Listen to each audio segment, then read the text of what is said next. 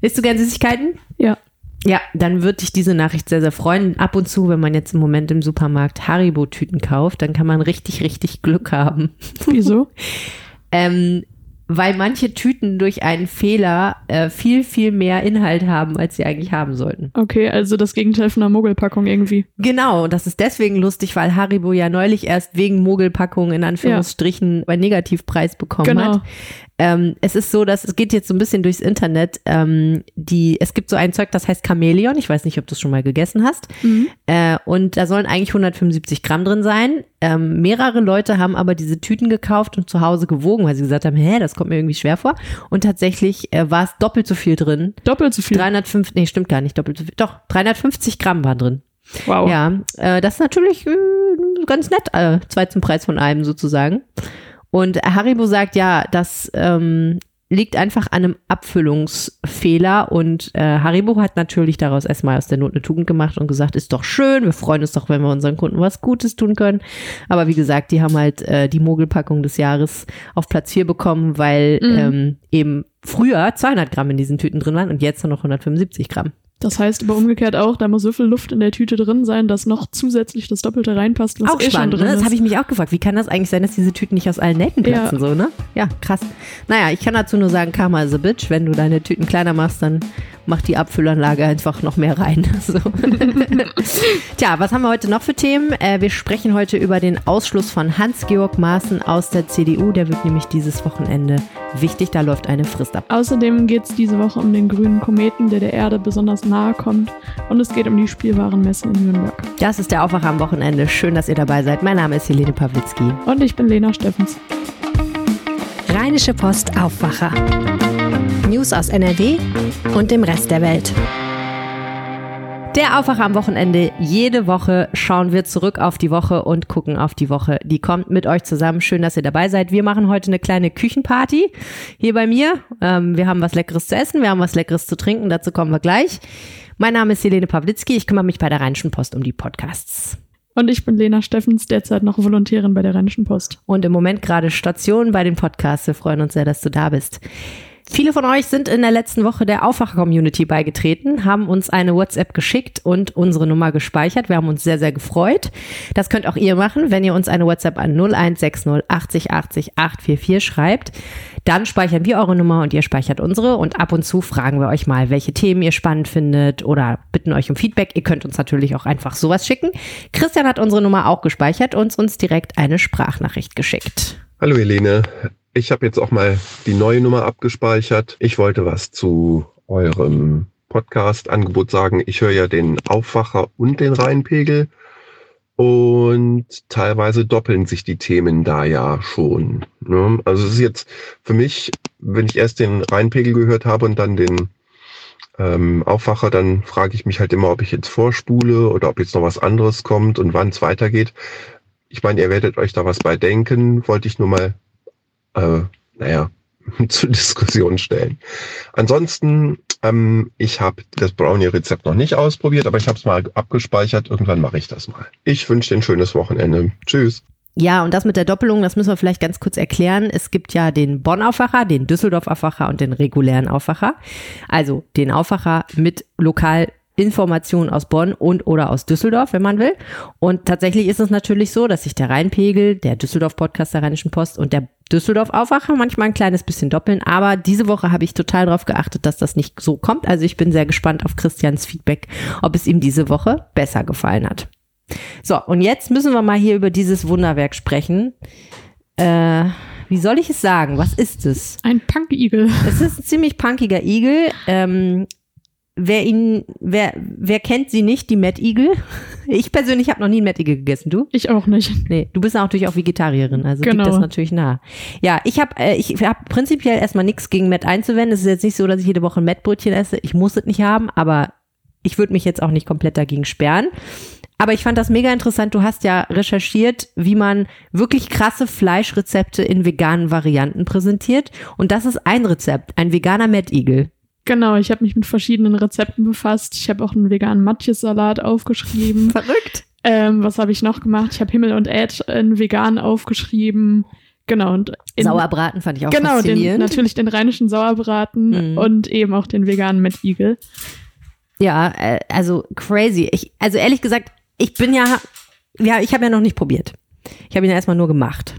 Und ich muss ja ehrlich sagen, die Idee an sich ist ja nicht schlecht. Also, wie soll ich sagen? Die Idee ist an sich so crazy, dass ich glaube, das ist schon der Partygag an sich, oder? Ja, ja. Man stellt den her und dann gucken sich die Leute das an. Und was wirklich frappierend daran ist, wir stellen auch mal ein Foto ins Internet. Ähm, also auf meinem Twitter-Account könnt ihr das auf jeden Fall demnächst bewundern.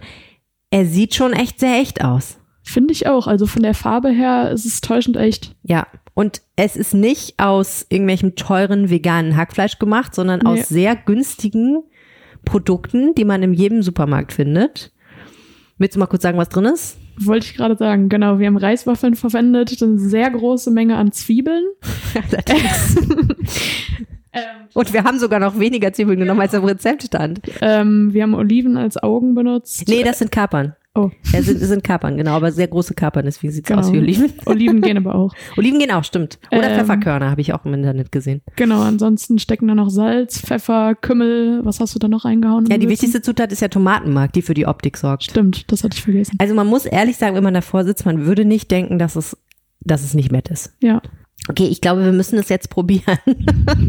also ganz ehrlich, ne? Etwas, was aus aufgeweichten Reiswaffeln und Tomatenmark und rohen Zwiebeln besteht, kann eigentlich nicht lecker sein. nee, eigentlich nicht, aber wer weiß, vielleicht überzeugt uns ja der Geschmackstest doch. Komm doch mal rüber. Ja, Ich habe hier so, ähm, ich habe hier so Chicorée-Schiffchen.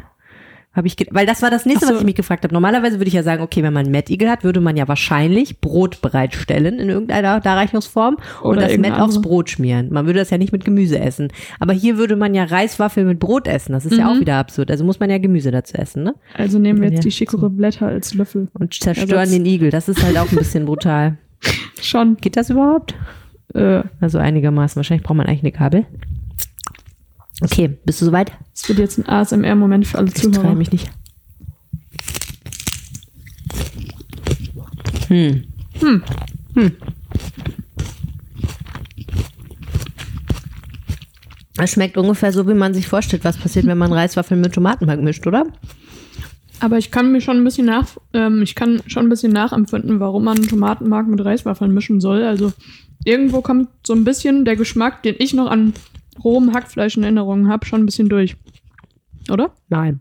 Also ich finde, mit Hackfleisch hat das nichts zu tun. Okay, dann habe ich einfach Hackfleisch falsch in Erinnerung. Also ich glaube, mein Problem war erstens, ähm, ich habe zu wenig Gemüsebrühe verwendet. Man muss ja auch ein bisschen pulverisierte Gemüsebrühe da rein tun. Mhm.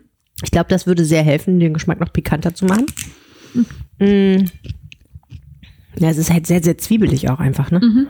Und das Chicorée finde ich ist zu bitter dafür. Man müsste eigentlich irgendwas Lieblicheres haben, vielleicht anderen Salat. Stimmt. Es schmeckt nicht schlecht. Nö, das ist sehr gut gewürzt auf jeden Fall. Ich kann mich schon vorstellen, wenn man auf so einer Party ist und so nach dem dritten Altbier, dass man dann neben diesem Mad Eagle steht und den einfach so ein bisschen wegzuppelt. Oder? Kann schon passieren. Nur nach dem ersten Kaffee am Morgen schmeckt das ein bisschen seltsam. Das ist einfach zum Brunch, ist das einfach nicht gut. Das stimmt. Das ist kein gutes Brunch. Ich nehme das jetzt hier mal mit so einer Kaper noch. Ich esse jetzt ein Auge vom Igel. Und wie schmeckt das Auge? Ja, halt nach Kaper. Macht nicht so einen riesen Unterschied. okay, ja. Veganer Mettigel, faszinierend. Also, ich war kurz davor, weil ich es immer ja übertreiben muss, noch ähm, ein veganes Rührei herzustellen. Nach einem Rezept, was ich neulich gesehen habe, nicht mit irgendwelchem Eiersatz, sondern mit ähm, Tofu. Und dann benutzt man ein indisches Schwefelsalz namens Kala Namak, was ich im Asiashop So gefunden habe. Rauchsalz.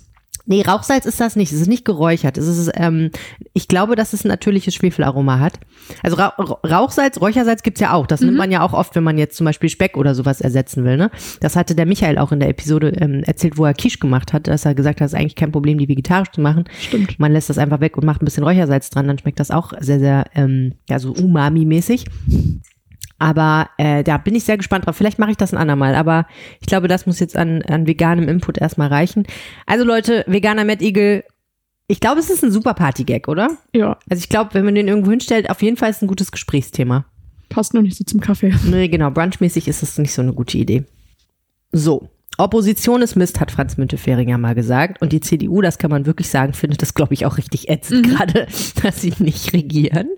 Und findet ihre Rolle in der Opposition ja noch. Und ähm, das ist ja super spannend, finde ich, wohin sich die CDU in den nächsten Jahren so bewegt.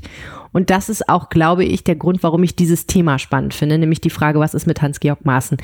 Uns hat ein Hörer geschrieben über unsere Telefonnummer, nämlich Simon, der den Bonn-Aufwacher hört. Hallo Simon. Der hat geschrieben, ist Hans-Georg Maaßen wirklich ein Thema? Ich hatte mal im Vorfeld gefragt, ob die Leute das interessant mhm. finden. Und äh, viele haben gesagt, ja, finde ich interessant. Aber Simon hat eben gesagt, spielt es denn wirklich eine Rolle für die CDU, was mit ihm geschieht? Wenn überhaupt etwas geschieht, dann dauert das eben mindestens fünf Jahre und dann ist der Typ absolut irrelevant. Finde ich einen interessanten Punkt, muss ich sagen. Aber ich habe trotzdem gedacht, nee, ich will eigentlich ganz gerne über diese Personalie reden, weil ich mich halt schon frage, wie weit rechts wird die CDU rutschen? Mhm. Ähm, und wie kann sie sich dagegen wehren, dass das einfach so passiert? Weil wir kommen ja aus Merkel-Jahren, wo anerkanntermaßen die CDU ziemlich weit in die Mitte gerutscht ist, Klammer auf, Richtung links halt, weil, mhm. ne, so sie kam ja von der anderen Seite.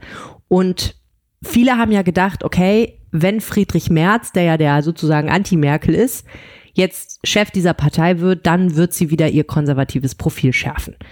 Die erste Frage ist natürlich, tut sie das wirklich? Klappt das überhaupt? Manche Sachen, die Friedrich Merz von sich gibt, wie zum Beispiel neulich seine sehr populistische Äußerung über die sogenannten kleinen Paschas, wo er ja ziemlich rumgehackt hat auf ähm, Familien mit Migrationshintergrund und ihr Verhalten beispielsweise im Zusammenhang mit Schulen oder der Disziplinierung von jüngeren Menschen, von jungen Männern vor allen Dingen. Äh, die deuten ja eher so darauf hin, dass er durchaus mal so in eine Richtung geht, wo man denken würde, okay, das äh, ist schon recht weit rechts. Ähm, gleichzeitig ist es aber vielen in der Partei oder manchen in der Partei auf jeden Fall immer noch nicht genug.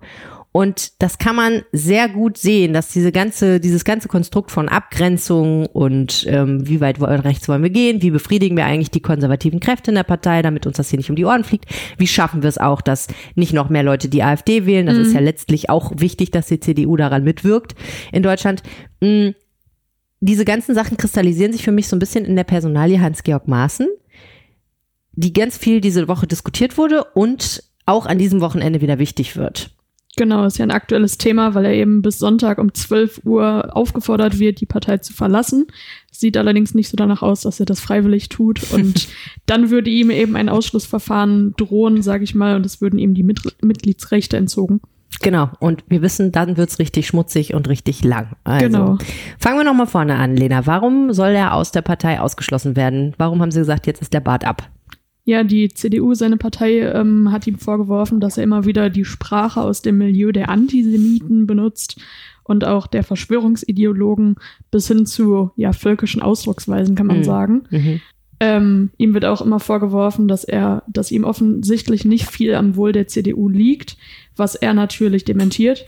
Ein weiterer Vorwurf ist, dass er eben laufend gegen die Grundsätze und die Ordnung der Partei verstößt. Er soll die Partei verlassen, weil eben für seine Äußerungen, die er so von sich gibt, in der Partei nicht viel Platz ist und deswegen soll er gehen.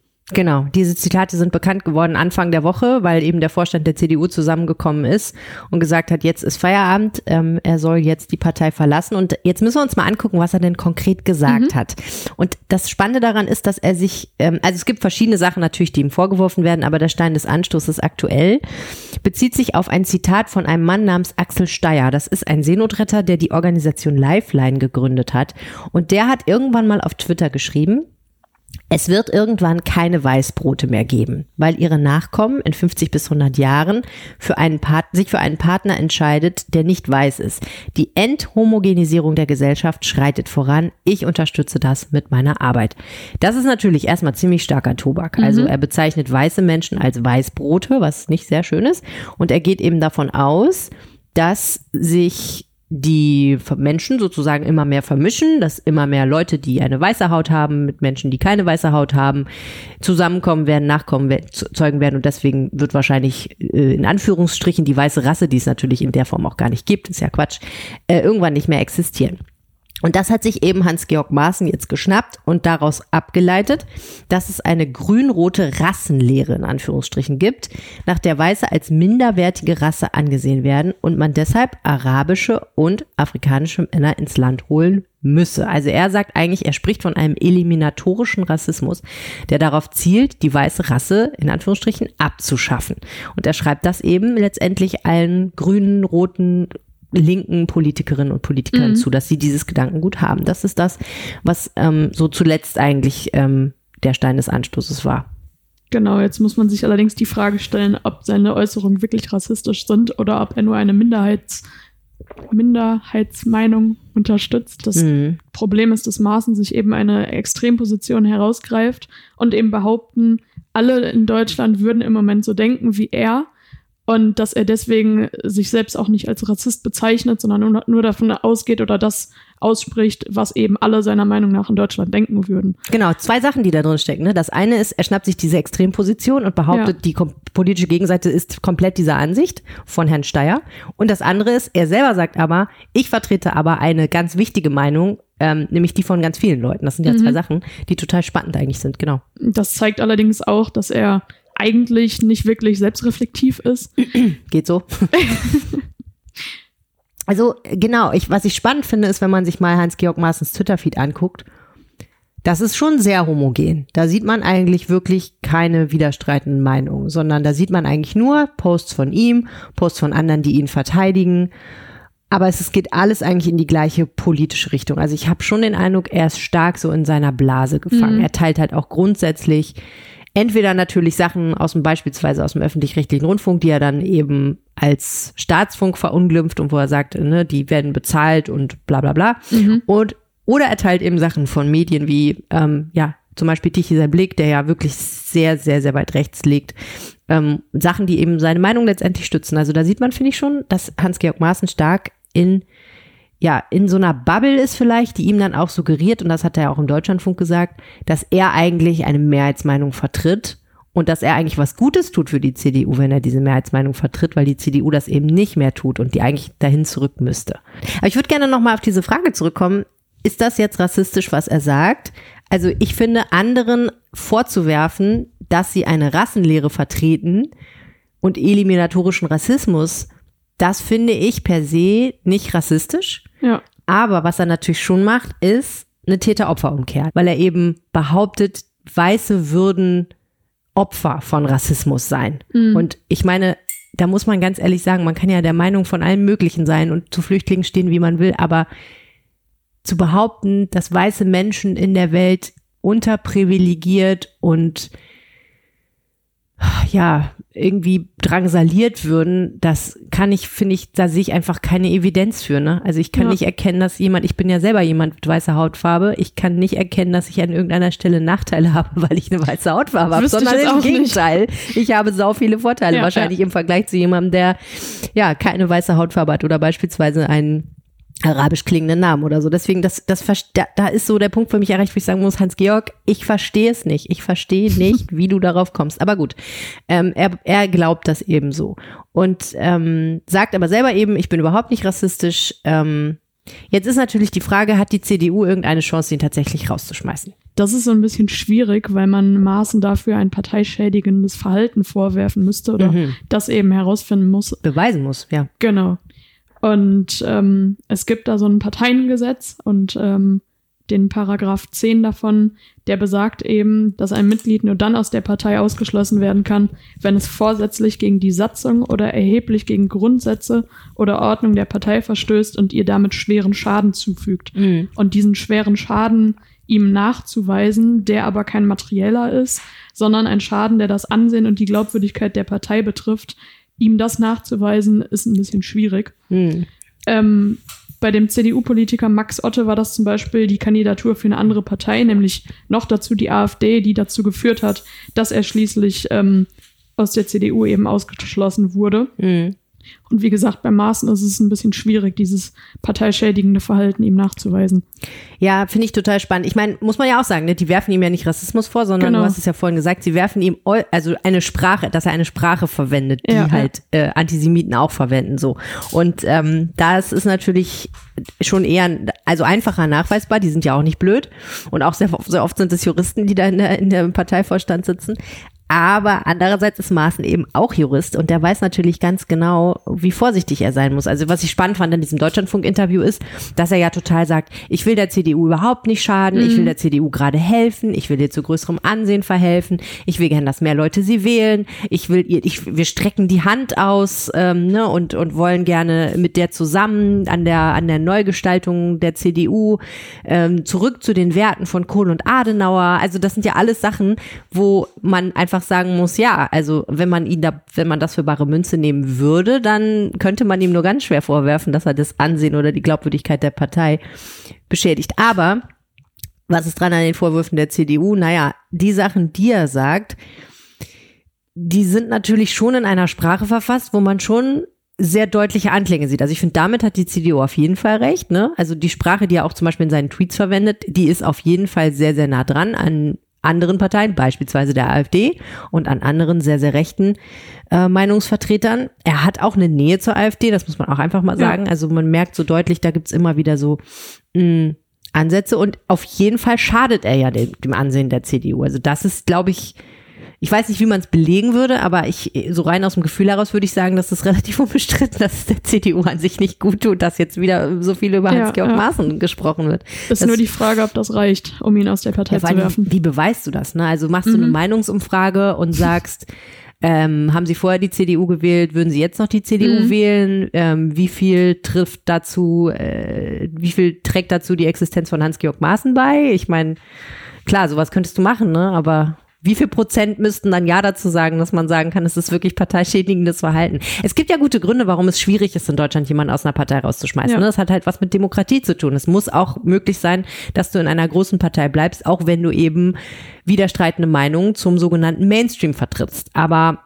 tja, also das macht es natürlich in vielen Fällen, zum Beispiel Thilo Sarrazin oder so, ist ja ein mhm. gutes Beispiel für die SPD, extrem schwierig, jemanden rauszuschmeißen. Gibt gar nicht so viele Beispiele, wo naja, das geklappt hat kann man so sehen oder so. Also es gab zumindest schon über 70 Ausschlussverfahren seit 1945, also einen lang, sehr langen Zeitraum, äh, von denen manche erfolgreich waren, manche aber nicht. Und in manchen Fällen gab es auch Politiker, die wieder zur Partei zurückgekehrt sind, also die wieder eingestellt wurden. Hm. Ähm, genau, du hast ja gerade schon Sarrazin angesprochen. Er ist ein Beispiel dafür. Ähm, er wurde damals aus der SPD geworfen weil er sich eben rassistisch gegenüber türkischen und arabischen Migranten geäußert hat. Ähm, vom ersten Ärger bis zum tatsächlichen Rausschmiss hat es allerdings zehn Jahre gedauert, weil es immer wieder irgendwie ähm, Vorwürfe gab, die dann aber irgendwie äh, wieder vom Tisch geräumt wurden. Dann gab es wieder irgendeinen Antrag, der gegen ihn gestellt wurde. Und genau, letztendlich war das ein ziemlich langes Prozedere. Ja.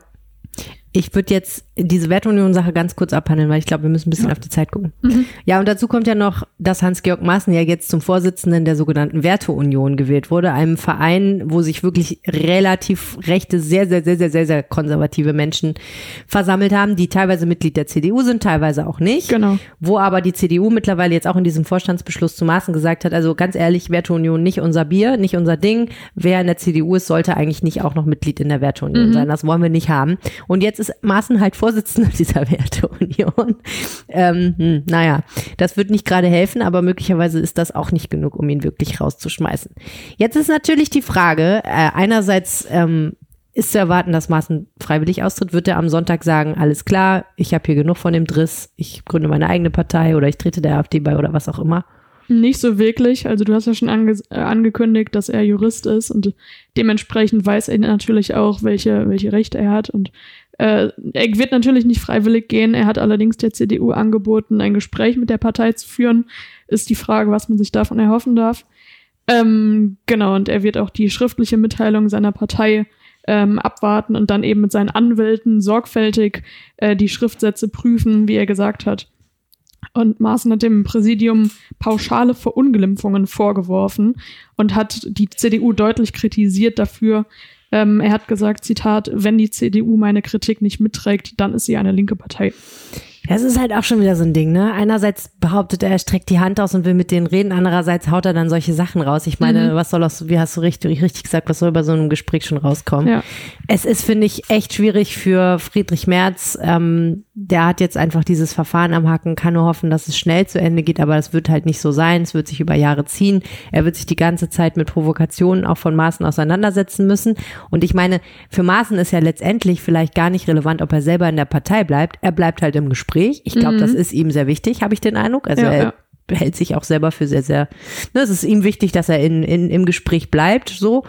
Und ähm, gleichzeitig hat er eben diese Bühne und kann natürlich auch die CDU ein Stück weit politisch vor sich hertreiben. Die Frage ist ja immer, ob die CDU letztendlich darauf reinfällt und sich auch dadurch ein bisschen nach rechts drängen lässt, weil sie eben sagt, ich, wir bedienen dann doch vielleicht an manchen Stellen Positionen, von denen wir eben nicht wollen, dass Hans-Georg Maaßen oder die Werteunion oder die AfD sie besetzen.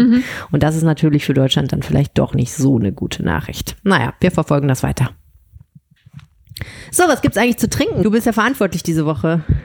Genau, ich habe aus dem Fenster mal geschaut und habe mir das Wetter so angeguckt und es sieht ja eher ein bisschen bewölkt aus. Deswegen habe ich gedacht, ich hole uns den Sommer ein bisschen zurück und habe einen Smoothie mitgebracht, der aus Himbeeren, Orangen, Joghurt und Vanillezucker besteht, Nicht schlecht. damit er am Ende nicht ganz so säuerlich ist. Ich hoffe, Okay. der ist jetzt nicht zu süß geworden. Ich bin sehr gespannt.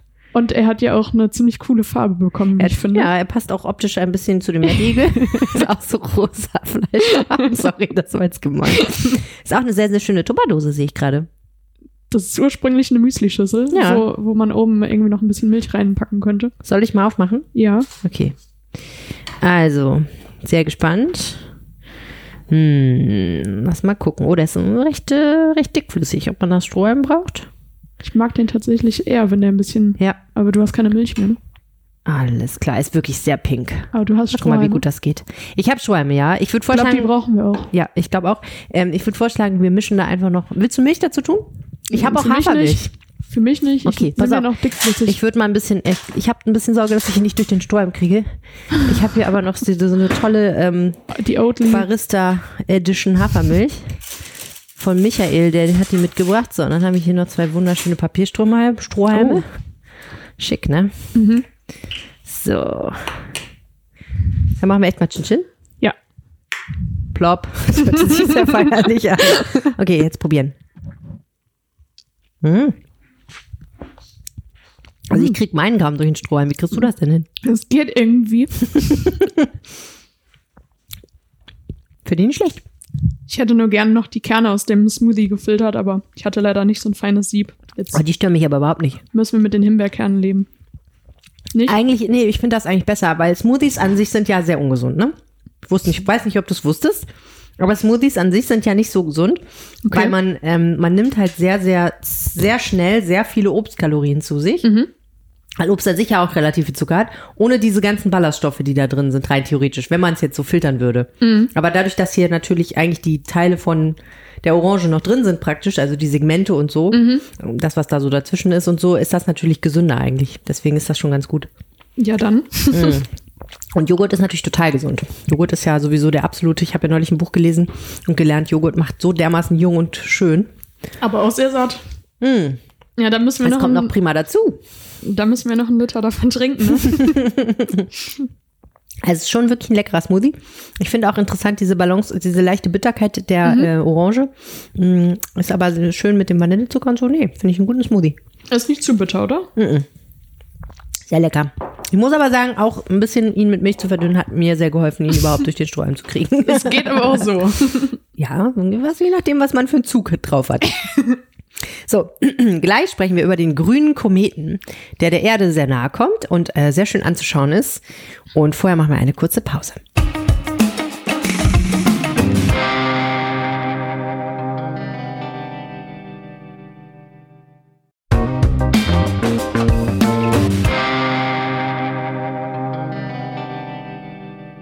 Und wir sind wieder zurück.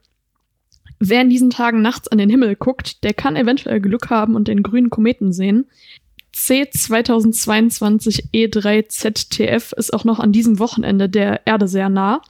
Und er heißt grüner Komet, weil er eben von der Erde aus gesehen einen grünen Schweif hat. Das kann man astronomisch erklären und weil das ein bisschen kompliziert ist, machen wir das in Tonspur Wissen, dem RP Wissenspodcast, den wir zusammen mit der Leibniz Gemeinschaft machen. Und dort spricht Moderatorin Ursula Weidenfeld mit Dr. Axel Schwurpe aus Potsdam und der sagt schon mal, wo der grüne Komet denn in etwa zu finden ist. Im Prinzip können wir ihn sehen, wenn keine Wolken im Weg sind und wenn wir in einer genügend dunklen Umgebung sind. Dann sollten wir in diesen Tagen unsere Augen richten in Richtung des Nordpolarsterns. Der ist ja den meisten doch irgendwie geläufig. Das ist der Stern, um den sich scheinbar das ganze Himmelsgebäude im Laufe einer Nacht dreht. Und es sollte niemand enttäuscht sein. Wir sprechen zwar vom grünen Kometen, so besonders ist er aber nicht, weil er grün ist. Ich, ich lese auch sehr viel davon, dass der grüne Komet kommt und das äh, erweckt den Eindruck, als ob morgen eventuell ein violetter Komet vorbeikommen könnte und als ob dieses Grün etwas ganz Besonderes sei. Das ist es nicht.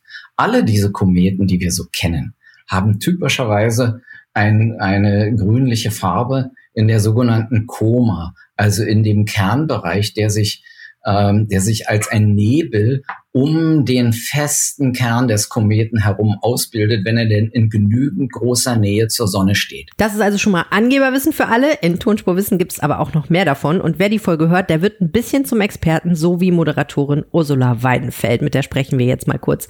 Hallo Ursula. Hallo ihr zwei. Hast du den grünen Kometen denn schon gesehen? Ja, ich habe ihn gesehen, weil ich nämlich in der Eifel bin und weil es hier mal klar war und weil ich genau wusste, wo ich ihn suchen muss. Das klärst du ja auch in Tonspur Wissen. Am besten, man nimmt da eine Sterngucker-App. Die kann man dann an den Himmel halten und bekommt auf dem Smartphone angezeigt, was man da oben eigentlich sieht. Und so findet man den grünen Kometen auch recht schnell. Du bist ja auch eher Laie, oder?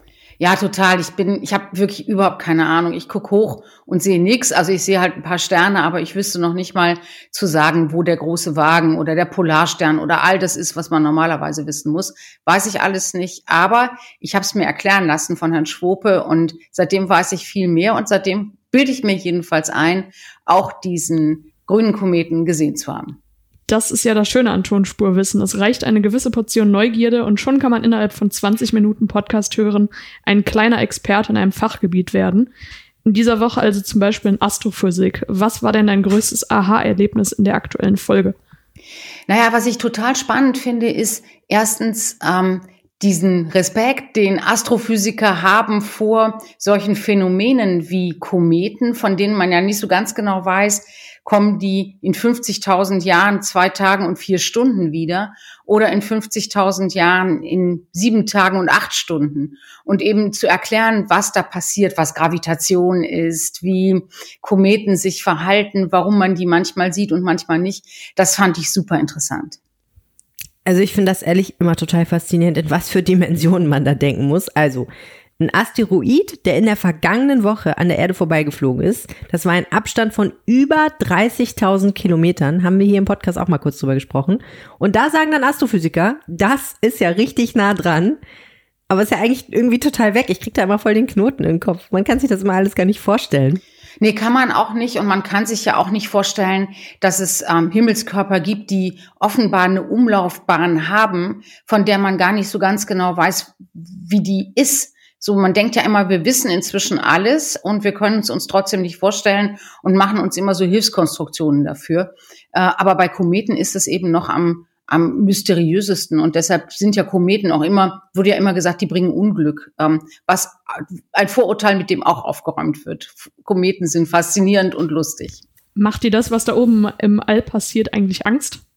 Nee, überhaupt nicht. Ich finde, das ist, ähm, ähm, ich habe mich bisher nicht dafür interessiert und deshalb hat man ja auch keine Angst, wenn man irgendwie blöd ist und ähm, nicht weiß, was das ist. Aber wenn man anfängt, sich zu interessieren, dann finde ich, ist man eher, also bin ich jedenfalls eher fasziniert als ängstlich. Und Aufklärung hilft immer ganz gut, oder? Ja, absolut. Ich finde, man, man braucht ja immer so einen Anlass, sich für ein Thema zu interessieren. Und für uns war das ja der grüne Komet, zu sagen, wir interessieren uns jetzt mal fürs Weltall. Ich habe zur Kenntnis genommen, dass sich wahnsinnig viele Leute fürs Weltall interessieren. Und seit ein paar Tagen weiß ich auch, warum das so ist. Dankeschön, Ursula Weidenfeld. Die aktuelle Folge von Tonspur Wissen über den grünen Kometen findet ihr überall da, wo es Podcasts gibt. Den Link dazu natürlich auch in den Shownotes. Danke euch. Tschüss. Gutes Wochenende. So, vom Thema Kometen wieder zurück auf die Erde, Lena. Du bist ja, wie ich gelernt habe in der Woche, die du bei uns warst, ein großer Spielefan. Welches Spiel würdest du denn zum nächsten Spieleabend mitbringen? Ähm, ich würde auf jeden Fall das Kartenspiel Skyjo mitbringen. Ähm, da bekommt jeder Spieler zwölf Karten, die er allerdings verdeckt vor sich hinlegt. Und dann muss man versuchen, durch geschicktes Aufdecken, Tauschen von Karten mit dem Ablagestapel, mit dem Nachziehstapel versuchen, auf möglichst wenig Punkte zu kommen. Also die Karten bewegen sich im Bereich minus zwei bis zwölf Punkte. Und ähm, genau, das Spiel ähnelt ein bisschen dem Spiel Biberbande, wenn man, wer das kennt. Ähm, und es ist natürlich ein bisschen ungewöhnlich, dass nicht der Spieler gewinnt, der die meisten Punkte macht, sondern der, der die wenigsten Punkte macht. Und dabei versuchen natürlich andere Spieler, einem die Strategie so ein bisschen zu verhauen. Ich stelle immer wieder fest, die Welt teilt sich in Menschen, die Spieleabende gut finden und mich.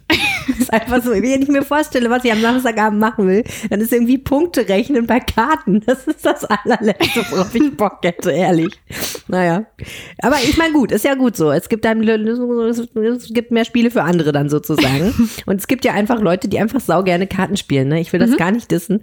Ich kann es mir nur selber für mich nicht vorstellen. Aber ähm, spannend ist ja, dass eben Kartenspiele sind so das eine, aber es gibt ja auch noch eine ganze Welt voller Spielzeug und Freizeitbeschäftigung. Und ich muss ehrlich sagen, seit ich ein Kind habe, lerne ich auch die Welt des Spielzeugs noch mal ganz anders kennen, mhm. weil man ja ähm, so als Erwachsener mit ganz vielen Spielsachen gar nichts an, äh, so anfangen kann. Und mhm. dann stellt man fest, Sachen, die man selber total cool findet, wo man sagt, ey, das ist doch ein geiles Spielzeug, finden Kinder vielleicht total uninteressant. Und andersrum gibt es Sachen, wo ich denke, hä, was will man damit? Was soll man damit spielen? Die finden zumindest kleine Kinder total gut. Also da eröffnen sich mir gerade total Welten.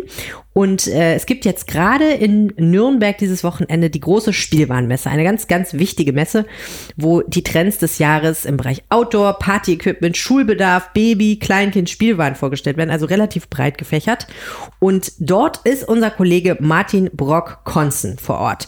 Der ist nicht nur Redakteur der Rheinischen Post, sondern auch erster Vizepräsident und Pressesprecher des Alibaba Spieleclubs, also ein genau. echter Spielenerd. Und du hast mit ihm gesprochen.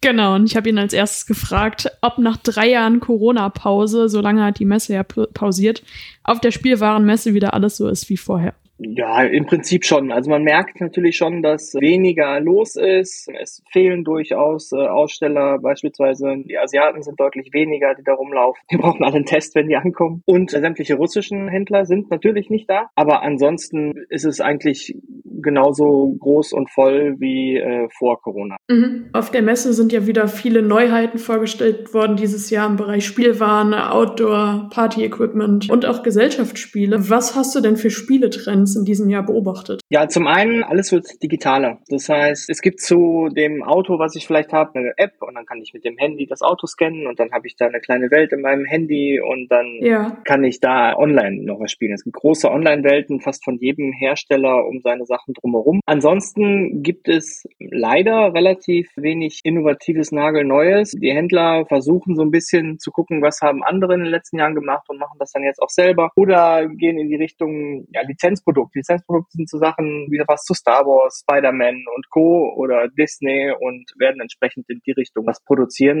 Das Ding ist ja, dass auf der Spielwarenmesse die Sachen gezeigt werden, die innerhalb dieses Jahres rauskommen. Das heißt, ich habe jetzt schon Sachen gesehen, die dann im Herbst oder vielleicht erst im Dezember oder so auf dem Markt sind. Dieses, diese App-Anbindung und Virtual Reality ist ein, ein großes Thema. Ansonsten wurde das Rad nicht neu erfunden. Sehr viel, ich sag mal, recycelt, aber auch jetzt nicht nur in Sachen Spielwaren recycelt, sondern der geht hin zu weniger Plastik. Mhm. Verpackungen sind aus Pappe, es ist keine Kunststoffhülle mehr drum. Mhm. Also mehr Nachhaltigkeit. Genau, es gibt zum Beispiel jetzt auch ein Bobbycar, was aus alten Plastikflaschen hergestellt wird. Cool. Einziger Nachteil, das gibt's nur in Grau. Oh. Weil das Bobbycar ist eigentlich rot. Genau. Aber rot geht halt nicht, wenn ich ganz viel Plastik zusammenschmeiße, was in den verschiedensten Farben da ist. Und dann ist das in einem dunklen Grau gehalten, mhm. aber eben nachhaltig produziert. Dieser Trend mit Spider-Man und Co. passt ja auch irgendwie zu den neuen Marvel-Filmen, die dieses Jahr so ins Kino kommen. Das ist ja immer ein zeitgemäßes Thema eigentlich. Ja, Jetzt kurz vor der Karnevalssession kommen wir vielleicht mal auf das Thema zu sprechen, dass es ja auch eine Halle gab, die eine Karnevalsausstattung beinhaltet hat was ja vielleicht viele Rheinländer interessiert. Was hat denn Karneval mit Spielzeug zu tun? Das habe ich mich, wie ich das allererste Mal vor einigen Jahren auf der Messe war, auch gefragt. Da geht es um Karnevalparty und ähm, ich sag mal Silvester-Equipment. Also es gibt da auch Feuerwerk zu bestaunen. Also direkt kaufen kann ich ja nicht. Aber man kommt wirklich an zig Ständen vorbei, die vollhängen mit Kostümen. Es ist eine gewisse Tradition, dass sie dazugehören. Warum die genau dabei sind, weiß ich nicht. Vor allen Dingen in Nürnberg überrascht das ja ein bisschen. Ja, hier gibt's ja sowas wie, wie Fasching. Mhm. Ich habe ja mit vielen Händlern auch gesprochen und die sagten, sagten, Karneval ist natürlich eine Saison für die, aber Halloween wird ein immer größeres Thema. Es gibt immer mehr Motto-Partys, wo die Leute sich verkleiden mhm. oder große Festivals, wo man eben nicht mehr in Jeans und T-Shirt hingeht, sondern wo die Leute verkleidet auftauchen. Deswegen gehen die Händler weg vom Saisongeschäft und sind wirklich das ganze Jahr über gefragt mit ihren Kostümen. Mhm. Es gab ja dieses Jahr auch wieder eine Halle mit Modellbau und Modelleisenbahn, die ja auch für kleinere Besucher ab sechs Jahren geöffnet ist. Kannst du vorab schon mal erzählen, was es da so zu sehen gibt? Zum einen sind es natürlich die Klassiker, also sprich die klassische Modelleisenbahn im Format H0, die man früher auch in seinem Kinderzimmer hatte. Alles allerdings im Bereich Modellbau sehr hochwertig, also für Kinder teilweise, aber vor allen Dingen auch für Erwachsene. Mhm. Also da findet man wirklich Sachen, die würde ich glaube ich nicht im Kinderzimmer wiederfinden. Sehr detailreich und wirklich am Ende auch teuer. Mhm. aber wenn man da selber durchgeht und früher als äh, Kind äh, eine Eisenbahn hatte, jetzt so ich als äh, Erwachsener, da kommen mir Marken um die Ecke, da kommt Nostalgie auf. Also da sehe ich dann so Falla, Kibri, Revell, mhm. wo ich früher irgendwelche Flugzeuge von gebastelt habe oder sowas. dann finde ich dann natürlich auch Flugzeuge, sind aber eben entsprechend hochwertiger, mhm. teurer. Aber es ist so ein bisschen, entweder spielt das Papa mit seinem Kind oder Papa oder Opa alleine. Man sieht auch, wer so da langläuft und sowas. Es ist so ein bisschen klar die Männerhalle, sag ich mal. An zig Ständen auch ferngesteuerte Autos, aber wir reden jetzt nicht von irgendwelchen kleinen ferngesteuerten Autos, sondern das sind dann schon wirklich große Dinger, wo ich dann ein Tuning-Set dabei habe. Da kann ich andere Federn einbauen, da kann ich andere Reifen dran schrauben, kann das Ding richtig tunen, bis ich dann bei einem Rennen dann teilnehmen kann oder sowas. Oder auch so Sandbuggies oder sowas mit riesen Luftreifen und unzählige Fahrzeuge da, äh, mit denen man äh, teilweise auch da richtig lang ballern kann. Und was auch ein Trend ist, aber auch schon länger, LKWs und Baumaschinen, die eben ferngesteuert sind. Ne? Zuerst kann ich die zusammenbauen und dann kann ich halt mit meinem 40-Tonner im Maßstab 1 zu 18 durch die Gegend fahren. Also neues Spielzeug für erwachsene Männer oder? Ja, also natürlich dürfen Frauen da auch mitspielen, darum geht's ja gar nicht, aber man sieht so, wer da rumläuft. Also das ist, die Klientel ist überwiegend äh, wirklich äh, männlich und vielleicht auch ein bisschen gesetzter, sagen wir es mal so. ich kann mich daran erinnern, als ich Kind war, hatte mein ehemaliger Nachbar eine Modelleisenbahn, die durch seinen Garten fuhr. Das fand ich sehr cool, weil die auch so über den Teich fuhr und ständig ihre Runden drehte. Das war irgendwie sehr beeindruckend glaube, da kann man als Kind auch mit drauf sitzen. Die tragen äh, richtig was. Also das, ja, die äh, war ein bisschen zu klein dafür. Also, das war wirklich, wir reden wirklich von einer 10 Zentimeter hohen Eisenbahn oder so. Ah, okay, also, okay. Genau, aber es war cool, dabei zuzugucken, wie die ihre Runden dreht. Ja, ähm, vielen Dank für das Gespräch an der Stelle. Kein Problem. Das war der Aufwacher am Wochenende. Vielen, vielen Dank fürs Zuhören. Wenn euch dieser Podcast gefällt, abonniert ihn in eurer Podcast-App und bewertet ihn mit 5 Sternen, dann freuen wir uns. Feedback zur Episode und Themenideen gerne per Mail an aufwacher.rp-online.de oder per WhatsApp an 0160 80 80 844. Die Nummer findet ihr auch auf rp-online.de slash Aufwacher. Mein Name ist Lena Steffens. Ich bin Helene Pawlitzki. Schönes Wochenende. Tschüss. Mehr Nachrichten aus NRW gibt's jederzeit auf RP Online. rp-online.de